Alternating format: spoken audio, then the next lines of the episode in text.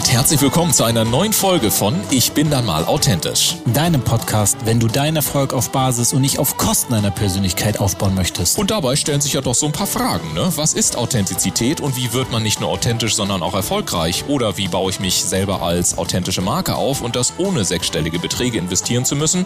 Oder auch die Frage, ist authentisch sein eigentlich überhaupt noch gefragt in der heutigen Zeit von Fake-Fotos, High-Glossy Social-Media-Profilen und permanenter Sofortempörung? Wir sind deine Gastgeber Dennis Sievers und Ulf Zinne. Und jetzt gehen wir wieder einer spannenden Frage rund um das Thema Authentizität auf den Grund. Und ganz wichtig, wenn du selber einmal Gast sein möchtest, dann höre dir unbedingt den Abspann an. Dort bekommst du alle weiteren Infos. Und jetzt legen wir direkt los. Viel Spaß mit der heutigen Episode.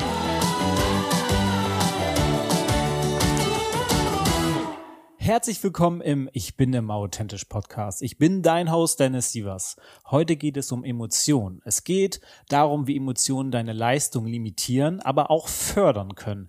Es stellt sich die Frage, wie kann ich meine Emotionen als Kraftquelle nutzen, um mich den Herausforderungen im beruflichen Alltag zu stellen, um mit Freude zu arbeiten. Mein heutiger Gast ist Expertin für emotionale Intelligenz und Mentaltrainerin. Sie hatte selbst mit schwierigen Situationen zu kämpfen, sei es die eigene Krebserkrankung, das Kind, welches still zur Welt kam oder den Todesfall in einer oder in der Familie.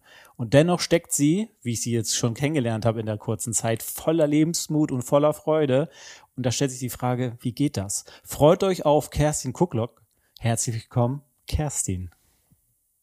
Hallo, ich freue mich heute ganz besonders hier dabei sein zu dürfen. Ja, schön, dass du da bist. Auf jeden Fall. Ich fand es so gut in der Vorbereitung ähm, über dich so einiges auch so kennenzulernen und, und, und dann zu gucken, wie du vielleicht so tickst. Und ich freue mich auch, dass du da bist und dass du auch genau diese freudige Ausstrahlung hast, auch so, wie, wie man das so online gesehen hat und in der Vorbereitung. Und wie schon erwähnt, hast du ja vielfältige Hürden meistern können. Und da stellt sich für mich die Frage, was sind deine besten Learnings daraus, ähm, da zu sein, wo du denn jetzt bist, trotzdem in Freude und Kraft, trotz dieser ganzen Hürden und Hindernisse? Das ist eine total schöne Frage. Also ich glaube, das einschneidendste Erlebnis, das ich persönlich hatte, gerade was Emotionalität angeht, war damals der Verlust unseres ersten Sohnes. Also wenn du dir vorstellst, hm Du liegst zehn Stunden in den Wehen und zum Schluss hältst du das Kindchen in der Hand und es ist still. Und das war der Moment, wo ich gedacht habe, es bricht die ganze Welt zusammen und ich halte es emotional nicht aus. Und als ich dann im Auto vom Krankenhaus weggefahren bin und wir sind alleine gefahren, mein Mann und ich und unser Sohn ist im Krankenhaus zurückgeblieben, da habe ich meinem Mann schon gesagt, es muss einen Sinn haben, es muss ein Wozu geben. Es kann nicht nur sein, dass dieser Schmerz da ist. Und es war das allererste Mal, wo ich mir bewusst Gedanken gemacht habe, wie ich mich fühle, was die Trauer mit mir macht und wie ich dieses alles umsetzen kann in eine Kraft und hatte irgendwie den Fokus von dieser Trauer in den Fokus auf dem Wozu. Und tatsächlich, es war dann eine Situation, wir haben geguckt, wo können wir unseren Sohn beisetzen lassen. Und wir wohnen in einer nicht allzu großen Stadt und wir haben dort angerufen da bei dem Bürgeramt haben gefragt, wie das läuft mit dem Beisetzen. Sie sagen, es tut mir leid, hier in der Stadt, wir haben kein Kindergrabfeld. Okay, ich musste meinen Sohn in Karlsruhe beerdigen. Das sind gute 25 Kilometer von dort, wo ich eigentlich wohne. Mhm. Und das war für mich der Moment. Okay, es gibt kein Kindergrabfeld. Meine Trauer, die Emotion, die ist jetzt für was gut und wurde zum Anschub zu sagen, ich brauche jetzt, wir brauchen jetzt hier ein Kindergrabfeld. Und habe über 2750 Unterschriften gesammelt Wow. Und wir haben jetzt dort in der Stadt ein Kindergrabfeld. Aber was steckt da eigentlich überhaupt dahinter bei mir? Das war das erste Mal, dieses Gefühl zu sagen, die Emotionen, die ich habe, auch wenn es eine ganz tiefe Trauer war, hm. kann unheimlich nützlich sein. Einmal für den Prozess selber, um sich zu verabschieden. Und auf der anderen Seite zum, ich sage jetzt mal, einen Anschub für irgendwas. Ja. Irgendwas zu machen, zu nutzen, einen Mehrwert, einen Beitrag zu leisten. Und dann kam der Moment, wo ich mich damit auseinandergesetzt habe und gesagt, hey, das ist ja eigentlich ganz fantastisch, wofür wir in der Lage sind, wie wir unsere Emotionen nutzen können für uns selbst. Und das war, glaube ich, so der richtige Schlüssel aus einem ganz, ganz tiefen Schmerz raus mhm. mit einem ganz großen Aha-Erlebnis für mich. Wow. Also, das ist tatsächlich direkt am Anfang ein tiefer Einstieg, aber danke, dass du das so sehr stark reflektiert auch ähm, so mitge äh, uns mitgegeben hast. Und ich weiß gerade gar nicht, wie ich äh, in das weitere Thema dann eigentlich gehen soll, weil das eigentlich ähm, schon sehr tief und viel aussagt. Aber natürlich ist es jetzt auch da, das, das Thema vielleicht noch mal breiter zu machen. Und was ich in unserer Vorbereitung, was du uns mitgeteilt hast, war, und ich glaube, da können wir gut anknüpfen an diesem Thema, ist, nimm dein Surfbrett und surfe auf deine Emotionen. Und ähm, warum ist dir genau diese Aussage so wichtig und was willst du mit dieser Aussage tatsächlich aussagen? Mhm. Also das Bild von dem Surfer. Hm. Also wenn du dir den Urlaub vorstellst, der ja total entspannt ist. Du bist gechillt, du hörst die Musik, du spürst den Sand unter deinen Füßen, vielleicht merkst du den, den Wind im Gesicht. Du bist maximal in deiner Komfortzone. Und auf einmal schlagen da die Wellen und es ist deine Entscheidung, ob du dann an diesem Meer stehst oder ob du das Surfbrett nimmst und surfst. Und was meine ich konkret damit? Wenn du dir vorstellst, so wie du eingangs schon gesagt hast, Emotionen können fördern oder limitieren, sind wir ganz oft in Emotionen drin, die in so einem negativen State dann sind. Das kennst du, morgens stehst du auf, ist alles bisschen schief gelaufen, mhm. Bist du spät zur Arbeit gekommen, der Termin ist mistig geworden und denkst so, ah, abends liegst du im Bett und denkst so, what a shitty day. Ja, ja kann passieren, ne? ja. ja. ja. Und jetzt lass uns das Bild des Surfers wieder nehmen. Wie ist das Gefühl zu sagen, an so einem shitty day nimmst du einfach mal dieses Surfbrett und du fängst an zu paddeln und denkst, okay, ich lass diese negativen Emotionen hinter mir. Und dann fängst du an aufzustehen. Und du nimmst die erste Welle und vielleicht fällst du rein, weil dieser Tag noch nicht so gut geworden ist, wie du es wolltest. Aber die Entscheidung zu treffen, dass vielleicht so ein Tag der beste Tag deines Lebens werden kann, das ist deine Entscheidung. Und so kommt immer für mich dieses Bild des Surfers. Natürlich fallst du da ins Wasser und natürlich sind die Tage nicht perfekt und natürlich sind Emotionen mal gut und mal schlecht und mal geht's dir blendend und fünf Minuten später dann wieder nicht. Ja. Aber es ist deine Entscheidung für dich zu nutzen und deswegen ist dieses Bild für mich so stark. Finde ich sehr gut, weil um, also in meiner Welt, um das nochmal mein Fazit dazu zu geben, ist ja, wie du gesagt hast, so, es passieren ja vielleicht auch mehrere Sachen die einem da nicht so gut tun. Der, der typische, ich habe mir mein Zeh morgens angehauen, so äh, genau. so äh, ich fahre in der Bahn zur Arbeit, äh, irgendwie jemand macht meine Hose schmutzig, so ne, und ich muss ins Meeting oder mein Hemd und dann diese Momente als solche Momente zu nehmen und ich nehme jetzt gerne dein Bild des Surf äh, ähm, des Surfers ist dann das sind die Momente wo ich die Welle vielleicht nicht so bekommen habe und runtergefallen bin. Aber der Surfer geht ja einfach nur wieder aufs Brett, paddelt wieder Richtung Welle und steigt dann wieder aufs Brett auf, genau. weil er sagt, okay, die Welle will ich jetzt trotzdem nehmen. Anstatt einfach so einmal nicht geklappt und direkt mit dem Brett aus dem Wasser. Das ist ja, das ist ja das, was typischerweise oder vielleicht auch schnell passiert. Und ähm, der Surfer, egal ob er drei, vier, fünf Mal oder zehnmal vielleicht runterfällt, ähm, die haben, also ich durfte mal an einem Strand ein paar Surfer zuschauen, die werden wirklich selten sauer, weil sie runterfallen, sondern irgendwie, die genießen mhm. das dann irgendwie, diesen Schwung einfach mitzunehmen und in diesem Wasser dann vielleicht abzukühlen. Also das ist ja die sind in dem Moment ja ähm, kochen die gar nicht so wirklich hoch. Also zumindest haben die immer ein Grinsen auf den Lippen, egal ob sie fallen oder nicht. Ne? Also das ist ja, super spannend. Total schön ausgeführt. Vor allen Dingen freuen die sich ja über die Wellen. Ne? Ja. Du musst dir mal vorstellen, die freuen sich ja über die Wellen. Ja, die freuen Bei uns, sich über die Hürden. Wenn uns irgendwas passiert und wir wir ja. brezeln irgendwo runter, denken, ja, was ist denn das jetzt ja. hier gerade für eine dumme Situation? Ja, ja also ich glaube, das ist so ein alltägliches Ding, dass das, ähm, also ich war früher, würde ich sagen, deutlich auch mehr so, dass so eine Sache so mich äh, tatsächlich durch den gesamten Tag begleitet hat, vielleicht sogar am nächsten Tag, aber äh, da war ich noch ein bisschen jünger, ein bisschen unreflektierter, aber tatsächlich ist es dann auch so, dass ich dann irgendwann gemerkt habe, ja, okay, klar, ich darf mich aufregen. Also Emotionen runterdrücken ist dann, glaube ich, wieder nicht so gut, wenn man das macht, sondern vielleicht mal kurz zu sich selber so, okay, das hat mir jetzt nicht gepasst. Mhm. So, man wirklich auch mal vielleicht die Wut, die man vielleicht auf etwas hat, einmal so Ausdruck geben, aber nicht halten. Ich glaube, das ist dann, glaube ich, der Punkt, oder? Es ist auch ganz wichtig, sich zu entscheiden. Dass ich das nicht mehr fühlen will jetzt gerade. Nee, auch vor allen Dingen, dass ich es fühlen möchte. Oder so. Ist, also ja. Also jedes Gefühl ist doch in Ordnung und jedes Gefühl mhm. darf sein. Und wie schön ist es denn, sich zu entscheiden? Mein Mann und ich sind neulich nach Hamburg gefahren. Oh, da komme ich Und ja es her. war ein bisschen, oh, ein bisschen, ja, ich, ich würde sagen, es war, wir waren etwas gestresst über die Situation und dann hat er zwei, drei Sätze gesagt, die mir nicht so geschmeckt haben. Und ich saß im Auto und ich habe jetzt gesagt, ich bin jetzt bockig. Und er hat gelacht und er sagt, ernsthaft? Und ich habe gesagt, ja, ich bin jetzt bockig, weil ich jetzt bockig sein möchte. Ich möchte das jetzt so richtig spüren. Ich wollte das so richtig spüren, weil ich sage, ich bin richtig bockig. Und ich war bestimmt eine ganze Weile bockig. Irgendwann lacht man dann über die Situation, aber Mhm. sich auch diesen, dies einzugestehen und zu sagen, ja, aber ich bin selbstbestimmt. Ich möchte selber entscheiden, wie ich mich fühle. Und wenn ich richtig bockig sein möchte, dann möchte ich das jetzt auch mal genießen, genau dieses Gefühl zu haben. Ja. Du lachst, aber es ist doch genauso.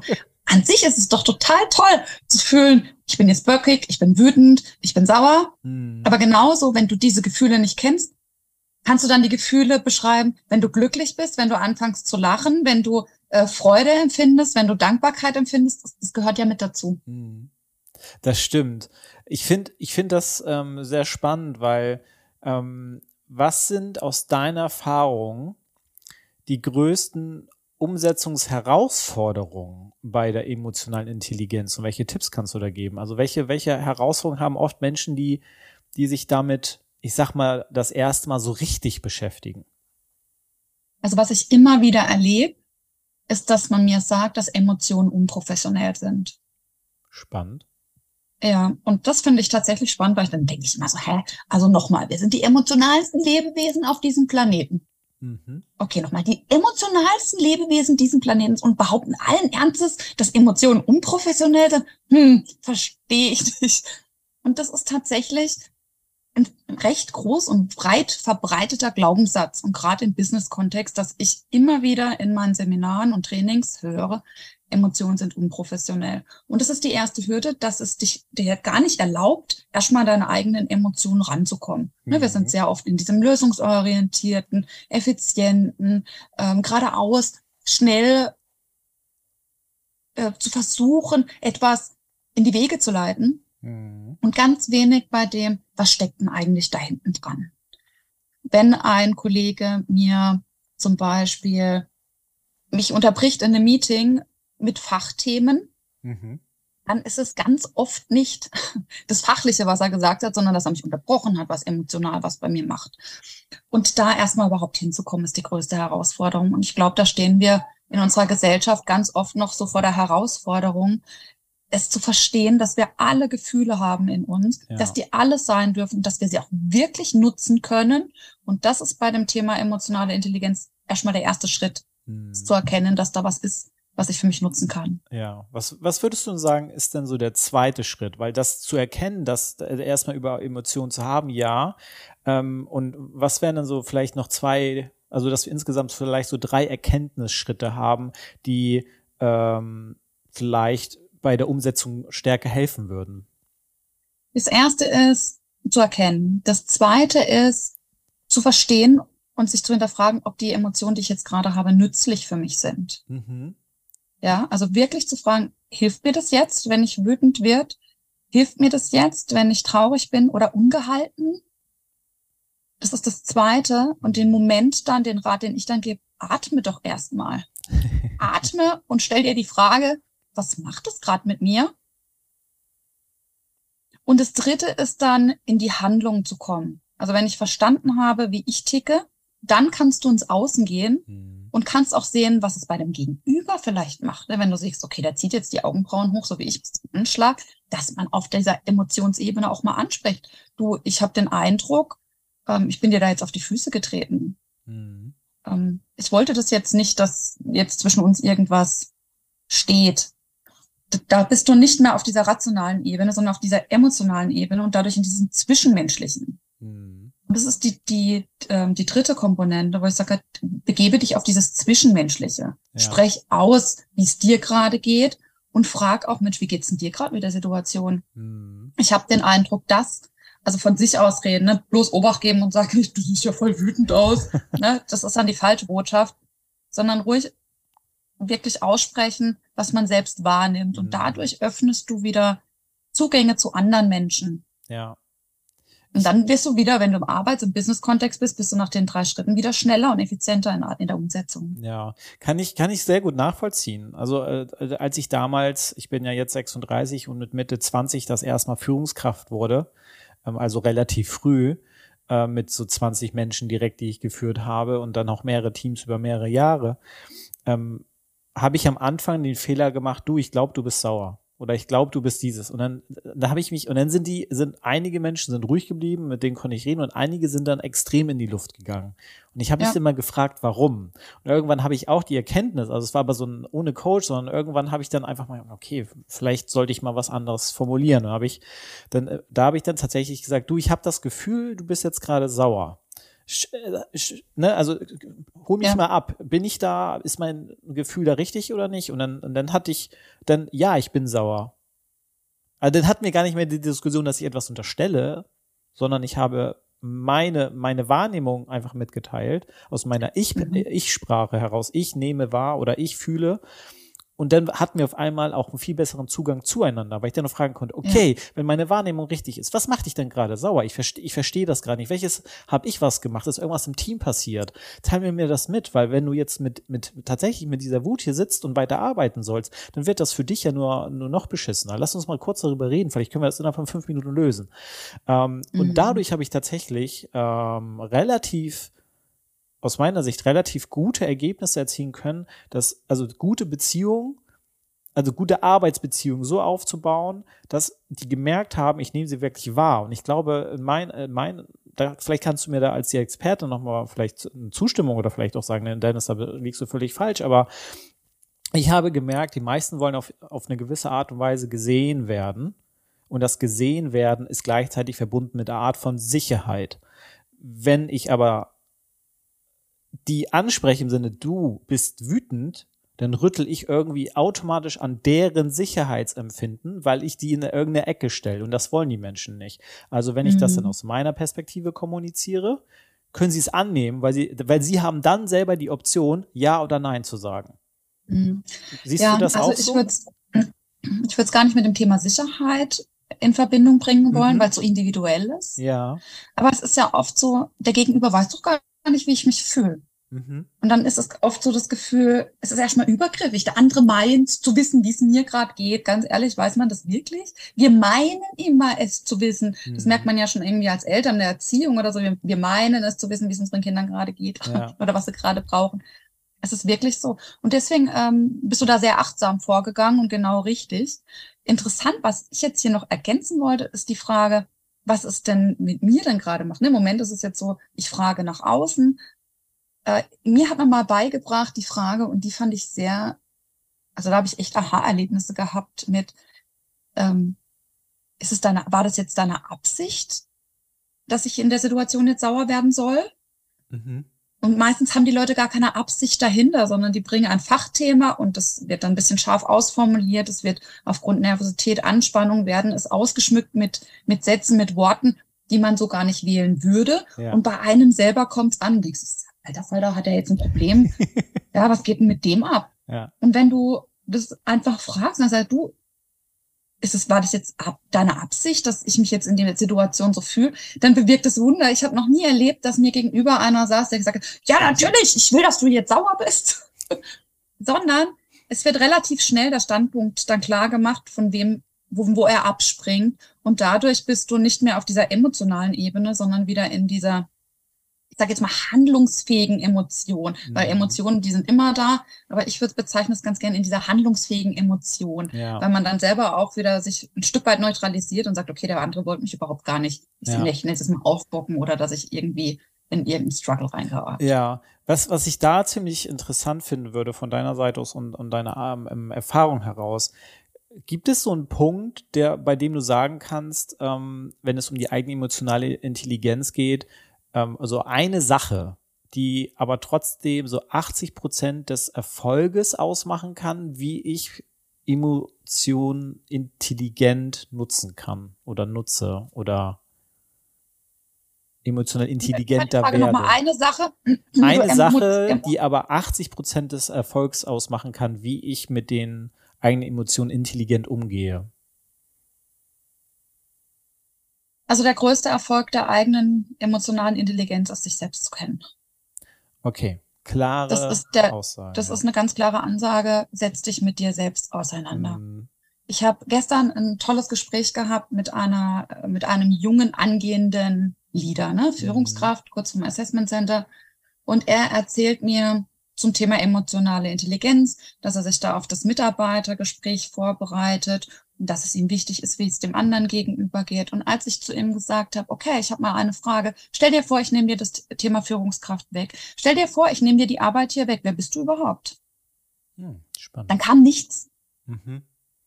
Er kannte okay, sich aber was selbst. macht dich denn eigentlich aus? Mhm. Was treibt dich denn emotional? Welche Werte stehen denn da bei dir hinten dran? Mhm. Was triggert dich denn? Und wie schaffst du das, deine eigene Insel. In einem Mitarbeitergespräch zu verlassen, um wirklich achtsam bei dem Gegenüber zu sein, um emotionale Intelligenz zu leben? Okay. Ganz klare Ansage, man muss sich selber mit sich selber auseinandersetzen, sich selber ja. kennen, damit man dementsprechend auch anders mit den Menschen um sich herum umgehen kann. Genau. Und mhm. das Tolle ist bei der emotionalen Intelligenz, die emotionale Intelligenz ist die einzige Intelligenz, die man lernen kann mhm. und die du dein ganzes Leben lernen wirst, wenn du dich darauf einlässt. Du bist nie fertig, mhm. aber du kannst anfangen, du kannst es wachsen lassen, nicht so wie so eine, eine musische Intelligenz oder die mathematische Intelligenz, die irgendwie ja. bei mir vorbeigezogen ist. bei mir auch. genau das ist für mich persönlich noch eine Erkenntnis gewesen. Ne? Und auch so diese, diese klare Botschaft, ja. Hey, wir sind Menschen, es kann auch mal schief gehen, das ist doch überhaupt nicht schlimm. Und dann sind wir wieder bei dem Bild und Surfbrett, mhm. aber steh auf und probier es einfach nochmal und feier diese kleinen Erfolge. Wenn es dir gelingt zu sagen, okay, ich komme jetzt wieder zurück zu mir und sage, das bringt mir jetzt gerade nicht meine Emotionen oder ich liebe es auch zum Beispiel bei dem Thema Wut. Mhm. Ähm, habe ich eine Klientin gehabt, die gesagt hat, sie ist total wütend. Es gab Prozesse, sie kam ein paar Mal zu mir ins Coaching und immer wieder über das Thema Wut, ist schon einige Jahre her, mhm. war ich selber noch nicht so weit und habe ich gedacht, wie kommt sie aus der Wut raus? Ja, aber die Frage war, was will die Wut dir sagen und wie kannst du sie positiv für dich nutzen, um Dinge zu verändern, um zu verstehen, dass solche Emotionen maximale Antreiber sein können, Energiegeber ohne Ende. Mhm. Du musst nur wissen, wie du sie nutzt. Ja. Ja, Wut ist ja wirklich eine vorantreibende Kraft. Also, also ja. viele, viele schämen sich ja, glaube ich, auch. Also zumindest in meinem, äh, anhand meiner Erkenntnisse, ohne dass ich jetzt ähm, Mentaltrainerin oder Trainer bin. Ähm, aber Wut ist ja eine, eine vorantreibende Kraft. Also es ist ja erstmal, ich bin gegen etwas, oft wenn Wut aufkommt und dann aber, wie kann ich es ändern? Was will ich anders machen? Wie, ne, also oder, oder es muss etwas anders sein. Ja. Wie strukturiere ich etwas um? Wie will ich anders damit umgehen? Oder wie will ich anders mit mit externen Einflüssen umgehen? Also es ist so bei mir, es ähm, war so meine Erkenntnis, weil ich mir ganz oft zum Beispiel persönlich Wut nicht erlaubt habe. Ich habe es gefühlt und ähm, mir hat mal jemand gesagt, Dennis, weißt du was? Man sieht dir an, dass du die Wut zwar im ersten Moment schluckst und dann gefühlt wie so ein Dampfkessel aus deinem Kopf rausfliegen lässt. So, man sieht das Schönes Bild. So, so, so, so, Und dann ist die Wut auch irgendwie. Wie im Comic. ja, genau. Ähm, und, und ich habe sie jetzt zuerst mal geschluckt.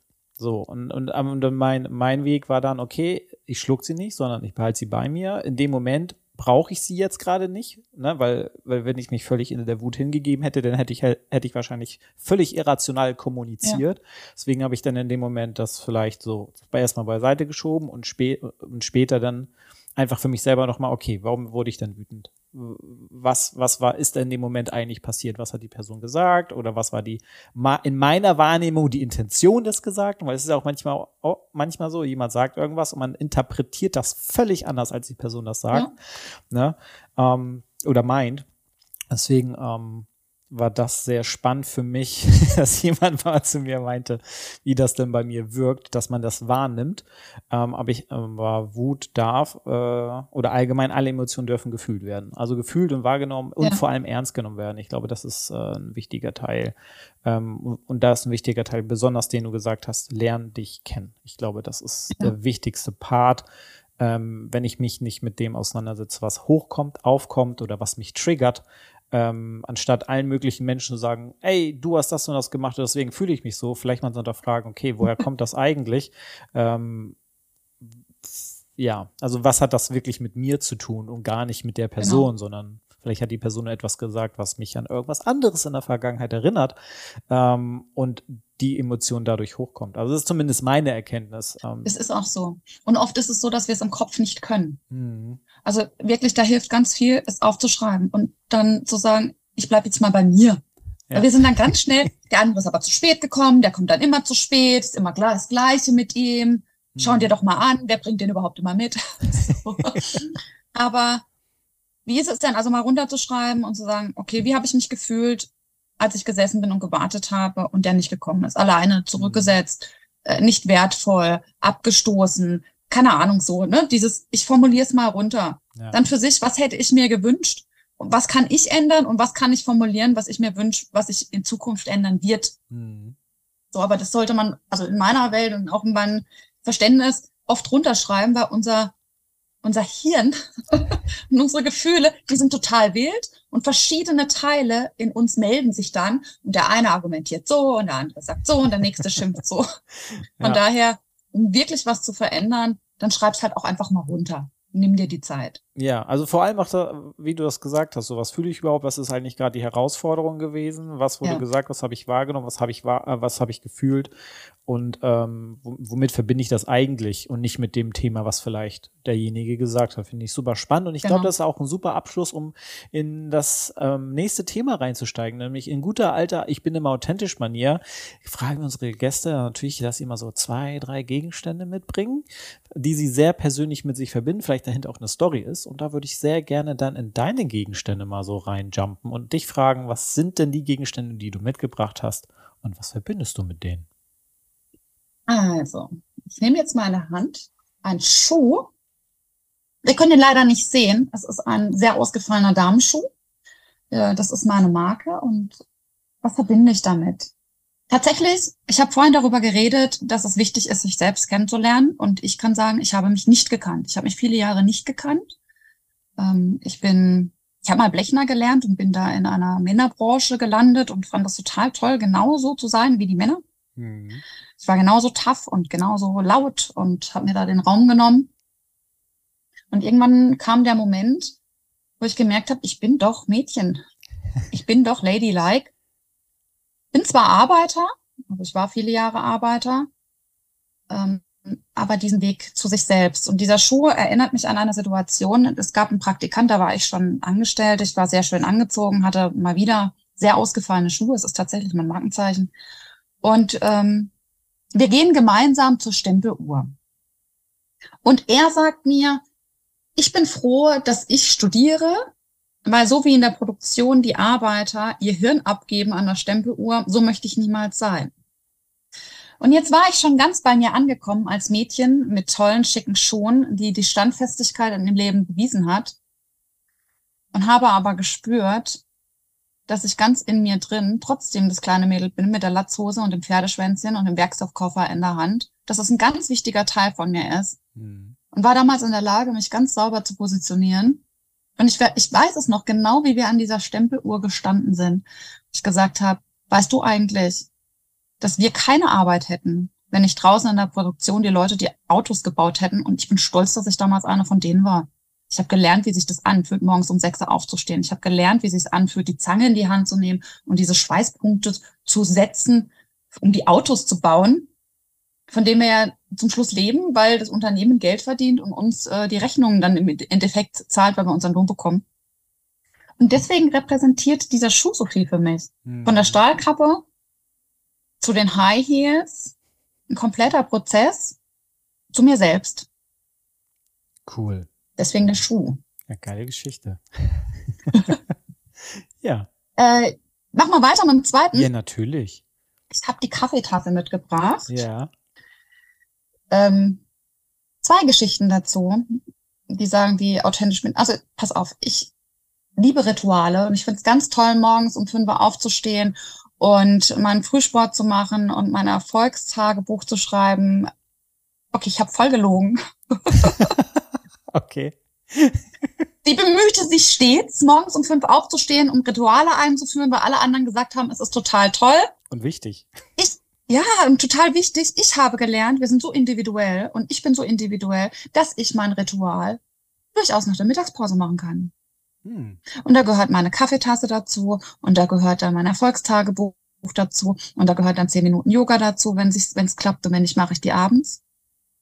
Und das andere ist noch, das Symbol dieser Kaffeetasse ist tatsächlich die Verbindung zu meiner Familie, hm. die mir unheimlich viel bedeutet, weil jeden Morgen das Ritual ist, dass ich mit meinem Mann noch die Tasse Kaffee trinke, bevor er oder ich das Haus verlassen. Und dann werden darüber geredet, was wir noch schnell machen und mit den Kindern, was gerade ansteht. Von daher habe ich diese Tasse mitgebracht. Also wenn du Fragen hast, gerne nach. Ja, auch schon. Also du, her, du erklärst das so gut, da muss man ja gar nicht weiter nachfragen. Das sind ja super Geschichten, die das verdeutlichen. Und das Dritte, ich sag jetzt mal, was mich repräsentiert, ist dieser Kugelschreiber. Man kann ihn nicht sehen, aber das ist so ein, ich weiß nicht, ob das 90er Jahre oder 80er sogar ist. Das ist ein Kugelschreiber, wo so verschiedene Farben hat. Also da ist rot und grün und blau und schwarz. Weil ich tatsächlich ein Post-it, Post-it-Tickt habe. Schweres Wort. Post-it-Tick. Tick, ein Post-it-Tick habe und dieser, dieser Stift dafür sorgt mit den unterschiedlichen Farben, dass ich in meinem Leben den Überblick behalte. Und mein persönliches Learning ist, du musst nicht so sein, wie alle anderen denken, dass es richtig ist mit Struktur und ich sage jetzt mal Organisation. Ich würde sie mich selber sogar als ziemlich chaotisch bezeichnen. Ja. Bin aber so, so pfiffig, dass ich mich selbst kennengelernt habe und weiß, mit den tollen Farben und den vielen bunten Posters, die man im Übrigen auch hinter mir sieht. Und ihr mhm. wollt gar nicht wissen, wie meine Wohnung aussieht. das Perfekte ist und ein Riesenerfolgserlebnis ist, wenn ich was geschrieben habe in Rot, was ich dringend machen möchte, mit Grün es abhakt, dass es erledigt ist und ganz am Abend dieses Poster wegreißen kann und sagen, ole, ole, ein erfolgreicher Tag. Also das sind die Dinge, die mich ausmachen. Ja, cool. Also es, ich finde dieses Segment und ich glaube, ich habe es die letzten äh, drei Aufnahmen, die ich mit meinen Gästen auch gemacht habe, da auch schon gesagt, ist, ich finde dieses Segment so schön, weil das so individuell ist und man nochmal den, den Gast, in dem Fall ja dich, liebe Kerstin, nochmal viel genauer kennenlernt, ähm, was, was so persönlichere Dinge angeht. Mhm. Und wir bisher haben wir einen super inhaltlichen Part gehabt, jetzt nochmal schön persönlichen Part. Und ich, meine letzte Frage ist tatsächlich, was ist das, was dich in der Zukunft begleiten wird? Was steht bei dir an? Vielleicht hast du auch sogar aktuelle unternehmerische Herausforderungen, denen du dich gerade stellen musst und auch willst. Ähm, ne? Ein typisches ähm, Surfbrett-Erlebnis vielleicht. ähm, so, was steht bei dir an? Sag uns gerne, ähm, was auf dich zukommt oder was ähm, wir erwarten dürfen von dir in Zukunft. Ja, es ist tatsächlich, sind tatsächlich so drei große Themen. Das eine große Thema ist im Mentaltraining die deutsche Meisterschaft im MSC Puma Kuppenheim, die Motoballmannschaft. Da stehen wir tatsächlich, wenn nichts schief läuft, im Finale. Das wird eine große Herausforderung für mich. Könnt ihr euch alle vorstellen. Ist natürlich sehr emotional, wenn du im Finale stehst. Und hier heißt es, ähm, klaren Kopf behalten. Hm. Das Verlieren beginnt im Kopf. Das heißt, das wird eine Challenge für mich sein, die Spieler in so ein State reinzubringen, dass wir auch gewinnen. Mhm. Dann habe ich die nächste große Herausforderung, da freue ich mich schon ganz arg. Im Oktober kommt ein Buch an den Markt. Ähm, das nennt sich Frauenpower. Mhm. Freue ich mich schon ganz arg. Habe ich mitgeschrieben. Das wird ähm, am 28. Oktober wird es hier ein großes Event geben, wo wir das launchen werden. Da werde ich einen Bühneninput bringen. Freue ich mich schon ganz arg drauf. Cool. Und Ende des Jahres schließen wir gleich das nächste Buchevent ab zum Thema Führungsstark. Das wird dann im Dezember an den Markt kommen. Und hier auch nochmal den Input von mir. Also sie ist große Herausforderung, auch ein Stück weit wieder raus aus der Komfortzone. Aber du weißt, äh, auch ich übe das Surf Surfen täglich. Also das sind die drei großen Herausforderungen, vor denen ich gerade stehe. Und ich freue mich ganz arg drauf. Ja, cool. Ja, schön. Das ist nochmal schöner Abschluss auf jeden Fall, was bei dir so mhm. ansteht. Und dann danke ich dir, lieber Zuhörer, dass du bis hierhin durchgehalten hast und dieses spannende Thema aufgesogen hast. Und ich freue mich sehr, wenn du sagst, okay, die liebe Kerstin Kuckluck, die können wir auf jeden Fall gerne bei uns im Unternehmen brauchen. Und dann geh doch in Kontakt. In den Show Notes findest du die Links zum LinkedIn-Profil, zu der Webseite. Geht in Kontakt zur Kerstin und schaut einfach, was machbar ist, was man auf jeden Fall alles an Erlebnisse zusammen gestalten kann. Und dann danke ich dir auch, dass du heute wieder dabei warst und vor allem dann auch nächste Woche wieder. Und Ich danke dir, liebe Kerstin, dass du da warst, dein Wissen und deine ähm, Emotionen und deine Geschichten geteilt hast, die mich sehr nachdenklich inspiriert haben. Und dann danke ich dir, dass du da warst. Sehr gerne, es war mir eine Freude. Ja, Tito. Und tschüss. Tschüss.